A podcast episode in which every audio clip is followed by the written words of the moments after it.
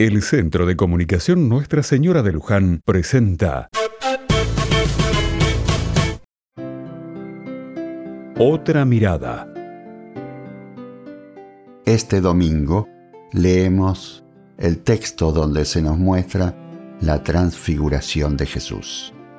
Cuando Él se encuentra con sus discípulos y allí en un espacio de oración, los discípulos descubren a Jesús unido a los profetas para mostrar que es el Hijo de Dios. Hoy leeremos un trozo de la predicación del obispo mártir San Romero para que nos ilumine esta fiesta que hoy compartimos. El Cristo transfigurado es el que siempre nos habla porque el Padre nos dio esa recomendación. A Él deben escuchar y el que predica no hace otra cosa que ser un eco humilde de esa voz divina y orientadora, Cristo el Maestro. El que predica no hace otra cosa que tomar esta palabra eterna e iluminar con ella nuestras realidades porque vamos predicando en nuestra historia.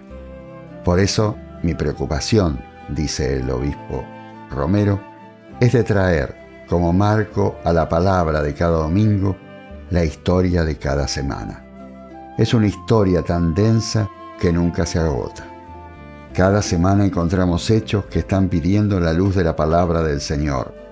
Y el verdadero cristiano no puede prescindir de esas realidades a no ser que quiera profesar un cristianismo aéreo sin realidades en la tierra, un cristianismo sin compromiso, espiritualista y así muy fácil de ser cristiano, desencarnado, desentendido de las realidades que se viven. Pero vivir el Evangelio que por orden del Padre Eterno tenemos que escuchar de Cristo, a Él escúchenlo. Vivirlo en el marco real de nuestra existencia, eso es lo difícil, eso es lo que crea conflictos, pero es lo que hace auténtica la predicación del Evangelio y la vida de cada cristiano. Cada uno de ustedes, queridos hermanos, tiene su propia historia, la historia de su propia familia, de su propia comunidad. Sería imposible señalar aquí esas historias concretas, pero eso es trabajo íntimo de cada uno. Que el Evangelio ilumine nuestras esperanzas, nuestros proyectos, nuestras desilusiones.